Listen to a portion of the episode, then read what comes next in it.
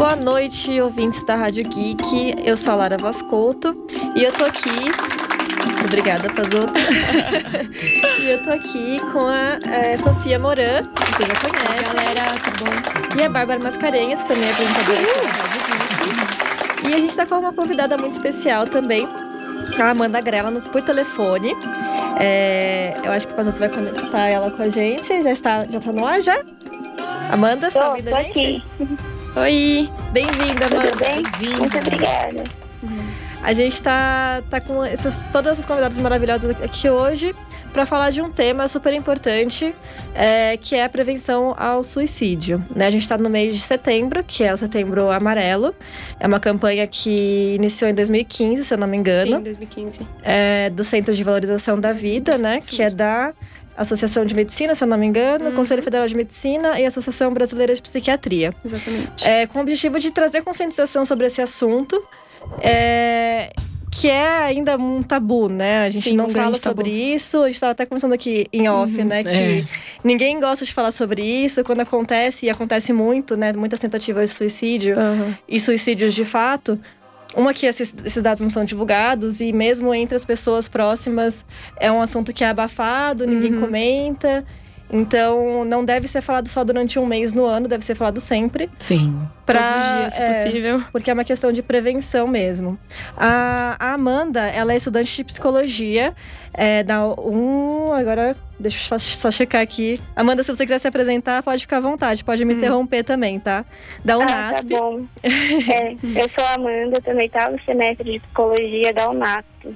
Isso, obrigada. E a Amanda ela estudou bastante sobre o suicídio, então ela tá aqui pra. Pra complementar esse papo aqui pra gente, né? E, Uhum. claro, o- a pegada do Nó de 8 é meio que conversar sobre a forma como as coisas são representadas na mídia e na cultura pop.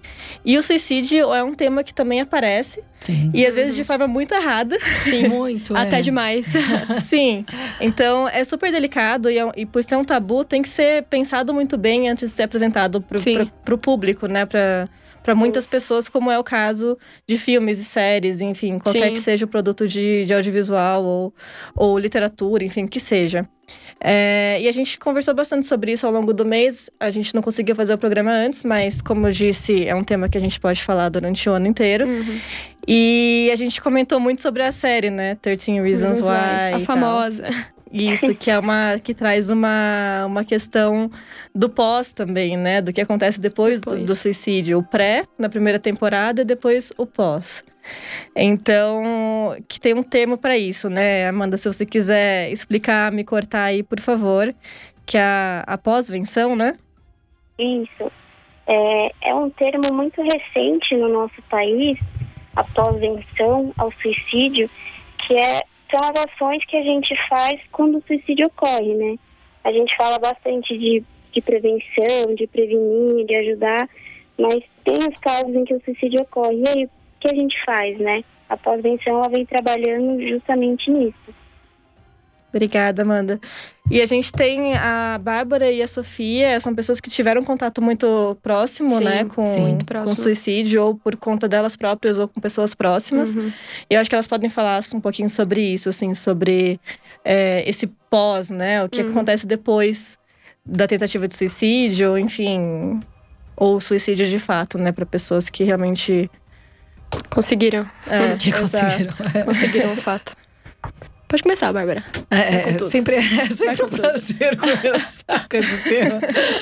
É, na verdade, essa questão do pós, ela é, ela é muito louca, né? Porque primeiro, é, é, pelo menos no meu caso, né? Eu não, de verdade, eu não esperava é, me matar. É, eu estava numa frustração é, generalizada da minha vida. Então, assim, aconteceram muitas situações ao mesmo tempo.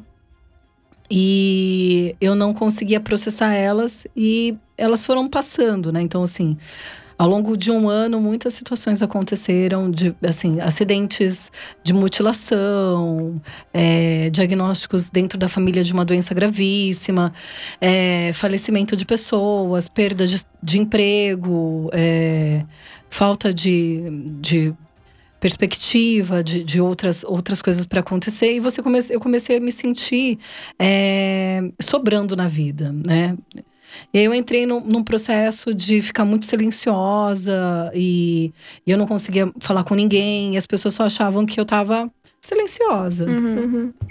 E então eu, eu cheguei num extremo que as coisas não faziam muito sentido, eu destruí a minha casa inteira. E dentro desse processo de destruir a casa, eu me machuquei muito e eu quase, é, de fato, me matei. Foi uma vizinha que acabou entrando na minha casa, invadiu a minha casa e conseguiu tirar a faca da minha mão a tempo de, de que acontecesse alguma coisa. O período entre ela me atender e eu ir para o, para o hospital foi uma situação também complicada, porque é, a ambulância demorou muito a ponto de um vizinho lev- me levar para o hospital. E o atendimento foi péssimo. Sim. E durante o atendimento, a minha mãe já estava no local. É, ela foi muito maltratada pelos enfermeiros. E é, o que ela ouvia ele falando assim é: enquanto a gente precisa ficar perdendo tempo com essas pessoas que não se orgulham da vida, tem pessoas que de verdade estão sofrendo por um acidente que merecem a vida. Então, assim, Nossa, a minha mãe falou péssimo. assim: Meu Deus. É, Péssimo. enquanto ele me entubava. Né? Então, é, minha mãe falou: você não sabe o que ela passou. Aí ele falou assim: ah, é, como ela tem várias que terminam o namoro e resolvem se matar para chamar atenção. Então, assim, é um tratamento assim para minha família, para mim que estava ali naquele momento, para outras pessoas. Ele nem sequer sabia do que se tratava. Uhum. E ele estava me tratando dessa forma. É, a minha mãe, é, no hospital, foi procurar assistente social, falar sobre outras coisas que eu estava vivendo. Ele simplesmente, é, tanto ele quanto o médico, ia me liberar após o atendimento. Sem qualquer tipo Que de sem- acompanhamento. Sem nenhum nada. acompanhamento. E é o que normalmente acontece, né? Porque as pessoas elas não percebem que a dor psicológica às vezes é muito maior do que a dor física. Porque Sim. você não sabe por onde você corre. Você fica perdido dentro do seu próprio pensamento. Parece que ninguém te ajuda. Mesmo as pessoas tentando, você fica muito perdido. Porque é uma coisa de você com você mesmo. É, e é a assim, pior luta. Eu, eu não sabia exatamente o que eu estava sentindo, né? Então, assim, foi uma somatória de situações. é, e eu sempre fui uma pessoa muito ativa. Então, assim, é, eu mesma não conseguia reconhecer em que fase da vida eu estava vivendo. Uhum. E eu só me sentia uma pessoa inútil, que nada que eu estava produzindo fazia sentido. Não que eu não quisesse mais viver, muito pelo contrário, eu não estava buscando aquilo. Aquilo foi uma situação de, de extremo que aconteceu. É, e foi por intervenção da assistente que é, me deixaram um dia internado para fazer lavagem e outras coisas acontecerem. Mas foi assim, é, foi muito triste. Mas diante daquele processo todo, é, eu fui né, tentar en- me entender. Eu nunca tinha parado para analisar nesses 10 anos que foi para minha mãe ver a filha nesse estado, ver o, o, o médico e o enfermeiro tratá-la dessa forma, é, ver sendo a filha tratada dessa forma, ver a ambulância não chegar, é, coisas desse tipo. Nós nunca conversamos. A minha mãe nunca conversou comigo sobre isso. É, a minha família toda estava em casa quando eu voltei do hospital. É, comemoraram quase como se fosse. o- Você foi pro hospital, fez uma cirurgia e voltou. Que bonito, que bom, tá viva, não sei o quê. É, todo mundo só falou: ah, por que, que não fica assim? Vai dar tudo certo. Não fica assim, como se você tivesse feito uma eu escolhi ficar assim, É, tá, tipo, gente? não fica assim, vai dar certo, vamos tomar café. Então, assim, tinha um café da tarde me esperando com as minhas avós, as minhas Como tias. se eu tivesse ido pro intercâmbio, Como se eu né? tivesse- É, Bem-vinda de volta, Bárbara. Bem-vinda de volta. Você vai continuar. E. E nesse processo do Setembro Amarelo, que eu comecei, né, nos últimos anos, a prestar atenção até em algumas coisas que acabaram saindo na mídia, de como a gente não fala sobre isso. Isso é abafado. E se eu não tivesse vontade de sobreviver a essa situação, com certeza eu teria tentado outras vezes, porque eu não tive realmente uma conversa com ninguém. Nenhum amparo e nem Nenhum tipo, a liberdade de falar sobre isso, abertura, né? E eu vou falar pra você, é, naquele momento eu, é, eu fui buscar é, as recomendações era de eu ser acompanhada pelo SUS. Uhum. É, o SUS não tem demanda, não, não aguenta a demanda de procura. É, eu fui três vezes, porque tinha uma agenda marcada para eu fazer uma triagem. E as três vezes a, a psicóloga chegou atrasada, tipo, uma hora depois. Nossa. Tipo, Você já tá mal com a situação. né? Ela chegou, eu falei pra ela, dane-se, eu não vou fazer tratamento. Eu fui embora, sabe assim? O que, que eu tô quer, fazendo né? aqui? Se nem você Sabe que assim? deveria se importar comigo se importa, né? Eu nem, eu nem tô me importando estar aqui. Uhum. Eu tô cumprindo um protocolo pra minha mãe achar que eu não tô maluca de verdade, Uhum. sabe assim? Então, eu tô vindo, tá bom, vou lá cumprir o procedimento. Então, assim, nós não temos pessoas preparadas pra isso. Aí seu amigo fala assim: conte comigo no Facebook. Aí você liga e fala: pô, eu tô mal. É, né? Uhum. Então, olha, agora eu tenho um horário do meu trabalho, eu preciso ir embora. Sim. Então, de verdade, ninguém tá preparado pra ouvir. E eu creio que muitas vezes não seja nem culpa da pessoa. É porque ela só não sabe lidar com a situação. Porque Ninguém ela nunca sabe, passou. É, né? a com gente não tem, tipo, a gente não tem liberdade nenhuma pra falar sobre isso e a gente não sabe como lidar, né, com Sim. isso. Então, falta muita educação sobre o assunto pra pra todos, né, os envolvidos. Uhum. Como que foi a sua experiência, Sofia? Você falou que teve uma pessoa Foi é, péssima. Eu tive uma próxima, né? pessoa muito próxima da família. É, minha família já tem um caso de depressão incrivelmente vasto, o que é muito engraçado, porque eu tenho, minha mãe tem, minha irmã tem. Então é uma coisa que, teoricamente, deveria ser comum pra gente, né? Porque se todo mundo tem, deveria ser comentado. E não é. Uhum. E foi uma surpresa pra mim. Quando eu fiquei sabendo disso, é, me chocou, porque é uma pessoa muito nova, 15 anos. Pô, Nossa. 15 anos. O que, que você tem que fazer com 15 anos? A sua lição de casa, sabe? E a pessoa passar por isso, você fica desamparado. Porque você se vê numa situação de perder uma pessoa que você ama, Uhum. sabe? Uma pessoa que você literalmente daria a vida, sabe? Daria tudo pra estar com ela, ver ela bem. Então, pra mim foi muito traumático, porque além de ter passado por essa experiência quando mais nova, com a mesma idade, ver isso se repetir, você fica pensando, sabe, aonde que eu errei? E não foi você que errou, sabe? Não foi você. Porque o suicida normalmente não demonstra que ele quer. É, eu imagino que fica a sensação, tipo, como que eu não vi isso, Sim, né? Como que eu não exatamente. percebi que essa pessoa Como tava... isso aconteceu comigo e eu não consegui perceber Uhum. que a outra pessoa precisava de ajuda. E é exatamente a É mesma o característica. sentimento de culpa, né? Sim, 100%. É, a- a é culpa. E como você disse, ela se fechou. Era uma criança, meu, feliz, aberta, conversava com todo mundo. Dos 13 aos 15 anos, uma pessoa fechada, que não fala, que você precisa tentar instigar a conversa pra talvez ela responder. Entendeu? E esse negócio de reprimir na escola, em, em qualquer lugar, tipo, você tá triste? Não é tristeza. Sabe? A depressão não é tristeza. É, mas às vezes é uma, a fase da vida faz com que a gente fique mais fechado, Uhum. mais introspectivo. Então, não dá nem pra gente olhar uma pessoa que tá mais retraída e acreditar que, assim, ela tá passando por um processo Sim. de depressão. Exatamente. Até porque, assim, eu sempre fui muito expansiva.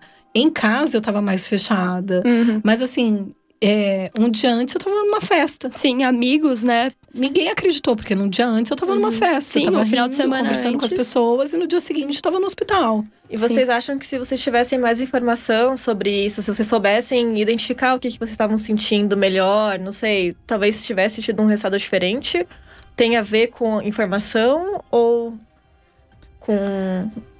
Eu não acho que sei, tem. que vocês pudessem ter buscado ajuda, sabendo que o que vocês estavam sentindo, né, tava, poderia causar um risco sério pra vocês. Não Eu sei. acho que é uma aceitação da doença.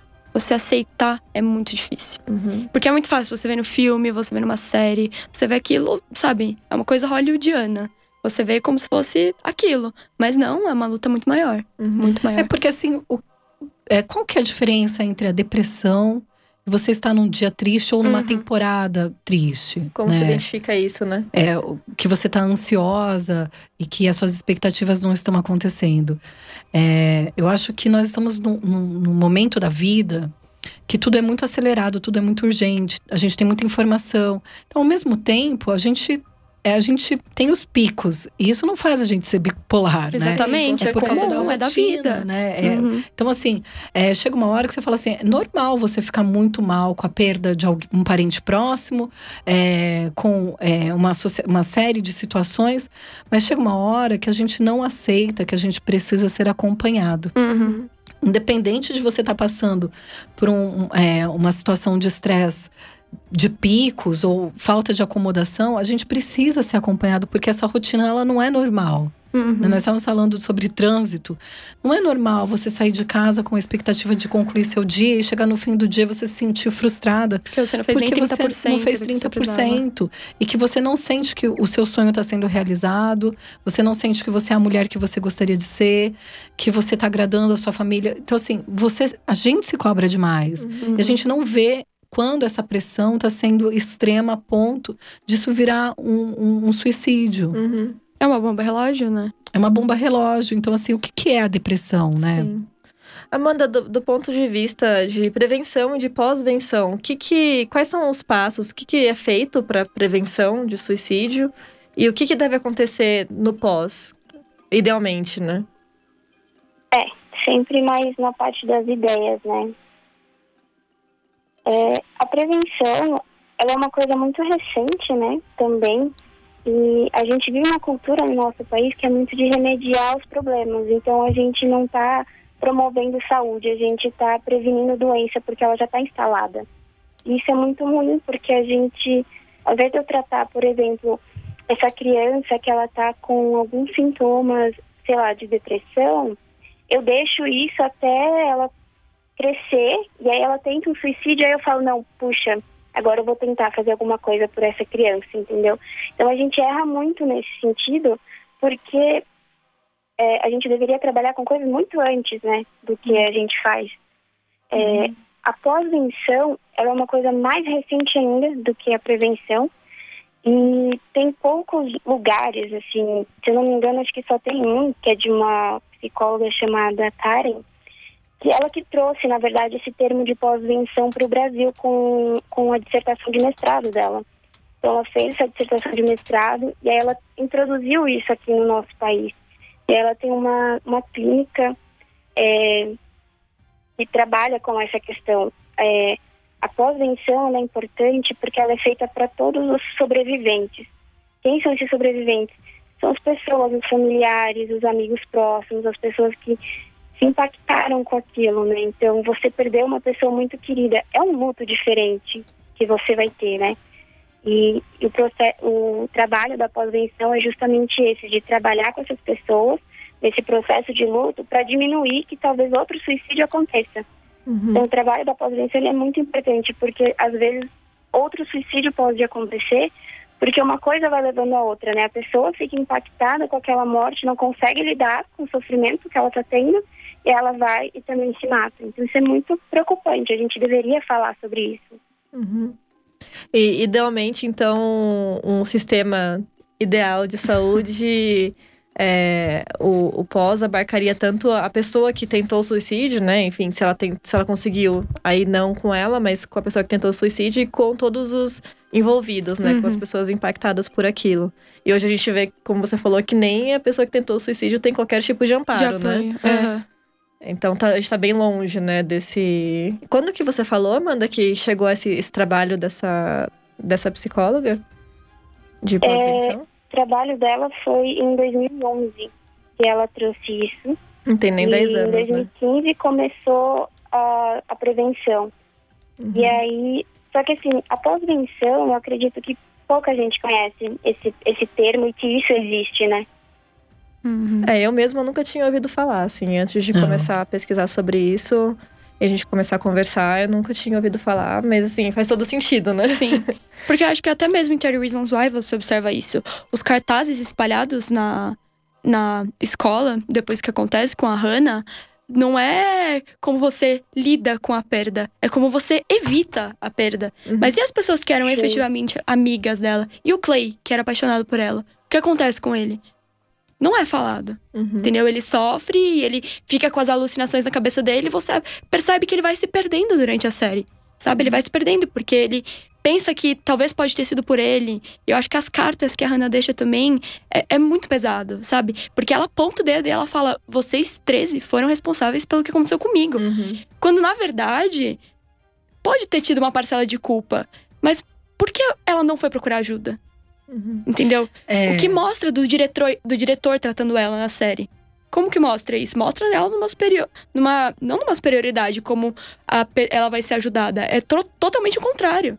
É que nesse caso ainda eh, tem uma, uma carta de, da suicida, né? Uhum, então, exatamente. É, que acaba tendo Áudios. um tom cruel, mas eu também não sei que tipo de pessoas são essas, porque é, até aproveitando para falar que eu estava pensando sobre isso, é, existe um lugar fantasioso que o suicida é passional, né? Ele tá apaixonado por alguém, é, esse amor não é realizado Sim. e aí ele se mata. Ninguém fala sobre a- as outras personalidades, né? É muito focado no romantismo, né? Existe esse, é, existe outras situações até é, dentro da, da- do- das celebridades de pessoas que se mataram no colo da noiva, sabe assim? Porque Uhum. ela quer que você sinta um pouco da culpa, porque ele vai se matar na sua frente. As pessoas Sim. que pulam é, num shopping center no meio das pessoas. Então, assim, cada suicida tem um, um perfil e um, um porquê do público ou do não público. É, não é só a depressão que está envolvido e nem só o passional está envolvido, é, que a gente não sabe. Então, quando você fala assim, olha, se você precisar de ajuda, fale comigo, ligue para pedir ajuda ou qualquer coisa assim. Até parece que na hora que eu tô surtando, eu vou lembrar de ligar para É, alguém. exatamente. Né? Na verdade, é, essa coisa da prevenção, ela é importante porque, assim, você tem que olhar é, os seus sintomas no seu dia a dia muito antes de você estar chegando nos sintomas graves. Porque Uhum. quando começar a chegar os sintomas graves, você não vai pedir ajuda. Sim. Você já tá muito louca, né? E, e principalmente sair desse lugar que o suicida é um apaixonado frustrado. Sim. Porque enquanto a gente achar que é um caso de amor mal resolvido, Romantiza o negócio. a gente né? não vai entender o que está acontecendo com o nosso filho no quarto. Então você sai, Exatamente. é, você sai para ir. é, aconteceu isso no começo do ano, uma pessoa próxima também. Ele tinha acabado de fazer é, tipo um retiro com um grupo de jovens. Todo mundo foi, ficou tipo quatro dias na piscina brincando, não sei o que. Passou três dias pós-carnaval, ele se suicidou. Ninguém entendeu. Sim. Porque ele tava lá super bem, super feliz, falando de vida e não sei o que, nananã. Ninguém entende quem tem, tá com depressão aguda, chega em casa depois daquilo e pensa: poxa, eu tava lá feliz, contente, tudo dando certo.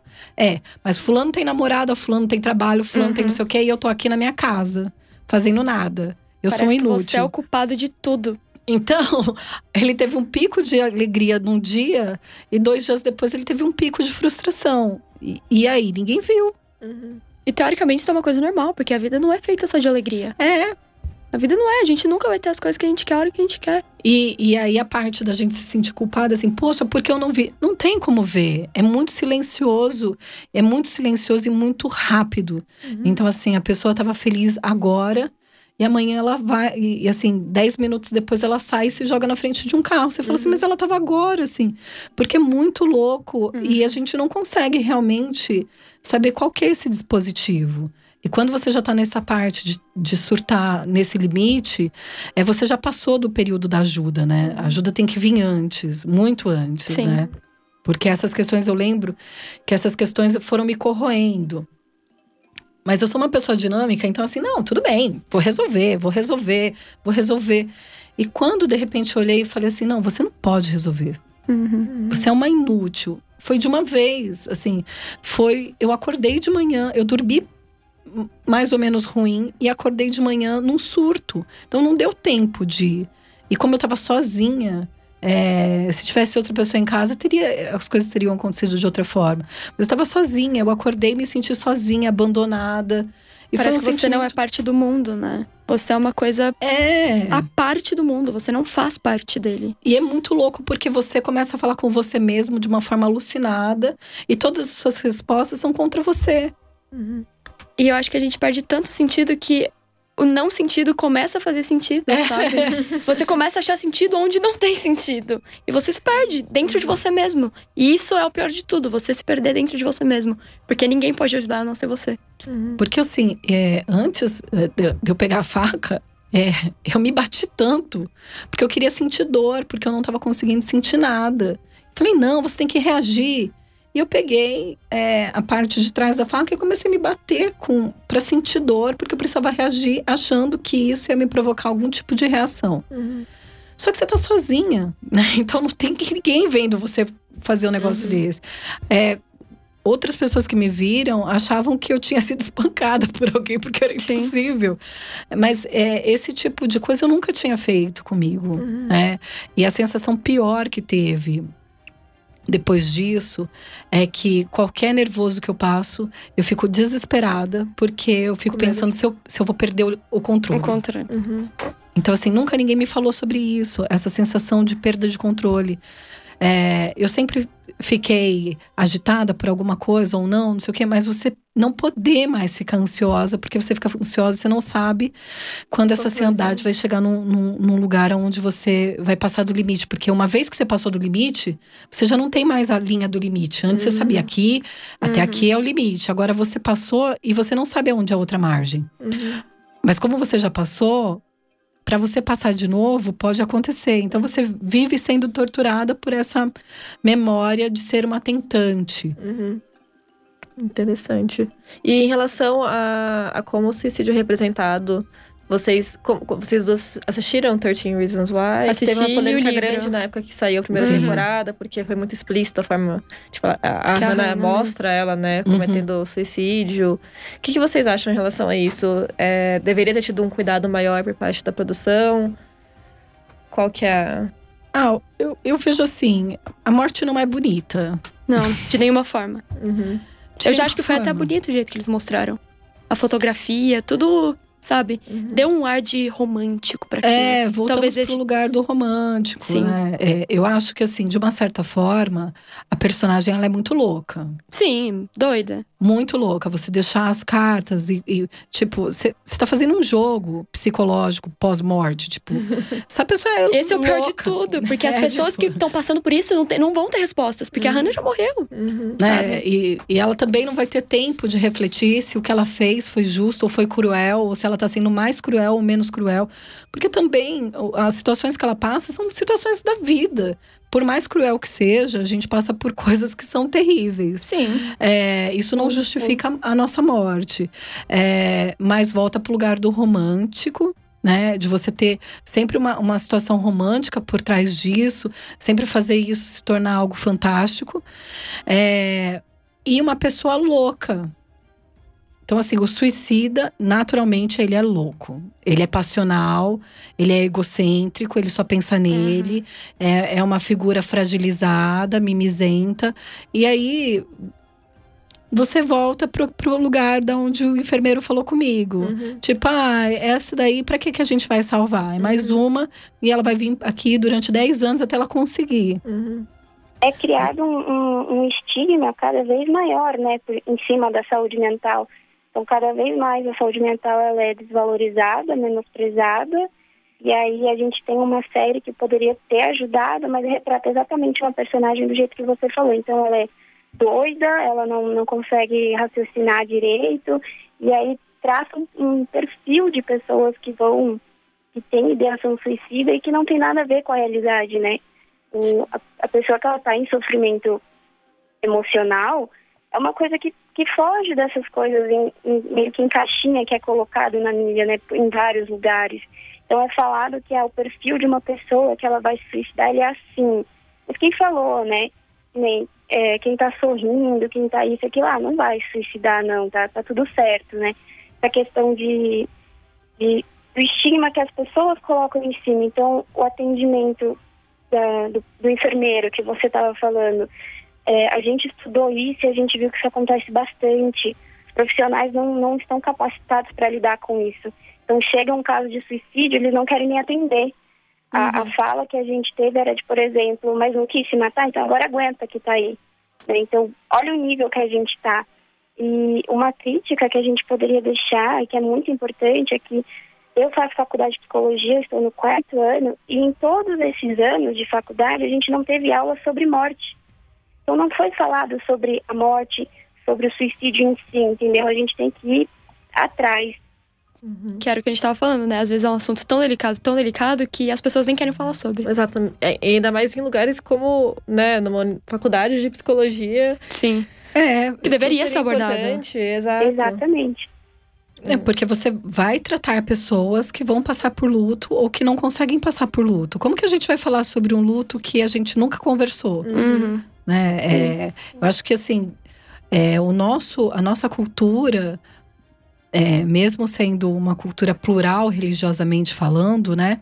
É, outras culturas trabalham a morte de uma forma muito melhor do que nós. Uhum. Independente Sim. de religião ou não, Sim. a morte é trabalhada, é falada sobre e tudo mais. A gente tem uma utopia sobre a morte, uma, uma fantasia sobre a morte. Independente de falar se você vai para um lugar encantado ou não, a gente não entende o que, que é perder a figura que vai estar tá ali, né? Uhum. Essa situação de perda, a gente tem uma posse sobre essa figura. E quando ela vai embora, isso é, arrebenta a família inteira Todo e a gente mundo. não sabe lidar com aquela falta da pessoa. Às vezes a pessoa não, não morreu. Uhum. A pessoa só vai fazer uma faculdade, mas uhum. as pessoas tratam disso como se fosse uma morte uhum. também, né? E, e, eu vejo, pelo menos assim, dentro do, do meu grupo de amigos, da minha família, o quanto às vezes algo que era para ser precioso, que é essa mudança de estado pro, por conta de uma faculdade, ser tratada como um luto, porque a Sim. pessoa não vai estar tá ali, né? Uhum. É uma questão de não saber lidar com, a falta, né? Com a falta. Uhum. É, pra gente encerrar, eu acho que queria saber de vocês, assim, exemplos positivos que vocês viram de, de representação de saúde mental, de suicídio na mídia, na, em filmes, em séries, que você acha que foi abordado de uma forma é, saudável. vocês, vocês conhecem algum? Tem eu acho que o melhor exemplo somos nós mesmos. Quem sobreviveu a isso sabe. Entendeu? Eu acho que talvez se ela escrevesse um livro, se eu escrevesse um livro, uhum. essa seria a melhor representação. Legal. É bom, é o que a gente fala de representatividade, né? Sim, exatamente. pluralidade de vozes. Uhum. Eu acho que até assim, é, que você falou, acho que o seu programa, o que você está fazendo, está sendo uma representatividade positiva. Sim. Porque assim, você está trazendo a oportunidade de alguém que passou por isso falar. Uhum. Porque a gente fala, quem está sempre no, no microfone é alguém que não passou Todo ou mundo fala sobre está, suicida, mas ninguém ouve ele. Ou alguém que está estudando sobre a causa. Alguém que acha que é importante isso. Mas é, eu não quero me. É a primeira vez que eu falo isso de forma aberta, eu falo em grupos menores sobre essa situação. Porque, assim, quando eu me exponho, eu sou a louca do rolê. Uhum. A louca que se tentou se matar. Então, assim, é que provavelmente era apaixonada, provavelmente não consegue. Então, assim, é, me descaracteriza de tudo aquilo que eu tenho, uhum. como mulher, como profissional. Eu viro uma pessoa que Frágil. eu viro é. e passei por isso. Uhum. Você vai contratar a Bárbara? Sabe que ela é suicida, né? Uma pessoa instável. Você sabe que ela é instável. Então, assim, você fica nervosa, você é a suicida. Uhum. É, você briga com a sua filha, você é a suicida. As pessoas você começam a pisar em ovos, sabe? É, eu decidi mudar é, uma situação da minha vida de forma radical. E eu, um grupo inteiro veio contra mim dentro de uma situação extrema que eu estava passando e eu quis mudar aquela situação. E falei: não, não quero mais isso na minha vida, eu vou mudar. E as pessoas olharam e falaram assim: gente, ela precisa de acompanhamento. Ninguém muda de situação dessa forma. Ela é uma suicida, né? A gente tem que lembrar disso. Então, assim, quando eu falo sobre o tema, eu viro. Uma, ninguém vai promover uma suicida, ninguém vai contratar uma suicida, ninguém vai casar com uma suicida, uhum. ninguém vai ter filho com uma suicida. Então, é, é muito complicado. Uhum. Me veio um nome você agora na cabeça. Você sua identidade, né? Você se torna a suicida, você não é mais você. Sim é horrível. Então, assim, é, eu gostaria de ter representatividade, eu gostaria de poder falar mais. Mas muito antes disso ser positivo, é quem vai ler o livro de uma suicida? Uhum. Uhum. Aí você vai falar, o outro que tentou, o outro tentante. Hum. tipo, uma suicida ajudando outra. É. Até a ironia é ruim. Sim, isso é verdade. Mariana Ferrão. Ela falou sobre suicídio numa palestra da UPix que eu assisti. Tem muita coisa no Instagram muito legal dela sobre suicídio e sobre depressão, uhum. porque ela passou por isso. Me veio esse nome agora na cabeça, legal. é muito legal. Obrigada, obrigada pela indicação. E você, Amanda, tem alguma, alguma recomendação pra gente? Para quem se interessa pelo tema e quer saber, de pós-venção é Karen Scavacini, do jeito que fala mesmo, é um S mudo. E tem a Karina Fukumitsu, e ela tem livros maravilhosos que falam sobre o suicídio, fala da pessoa que se mata e também um pouco da pós-venção e são trabalhos incríveis de mulheres maravilhosas. Obrigada. Legal. Bom, gente, vamos encerrar então. Foi muito bom esse papo. Muito obrigada pela presença de vocês. Obrigada a você por chamar a gente. Vocês fizeram um programa, um programa maravilhoso. E na semana que vem a gente vai voltar ainda com a Bárbara nas próximas uh, semanas. Eu vou ficar sentada aqui, assim. Porque a, a Bárbara ela é profissional de cinema e ela vai falar um pouquinho sobre a realidade do cinema para mulheres no Brasil com a gente. Legal. ela tá super animada. Só faço polêmicas. Esse programa aqui é de polêmicas, Bárbara. Você pode ser super polêmica. E eu queria agradecer a banda também por participar aqui com a gente. Então é isso, gente. Muito obrigada pela participação, por nos ouvir e até semana que vem. Até, galera. Tchau, Até, tchau. até.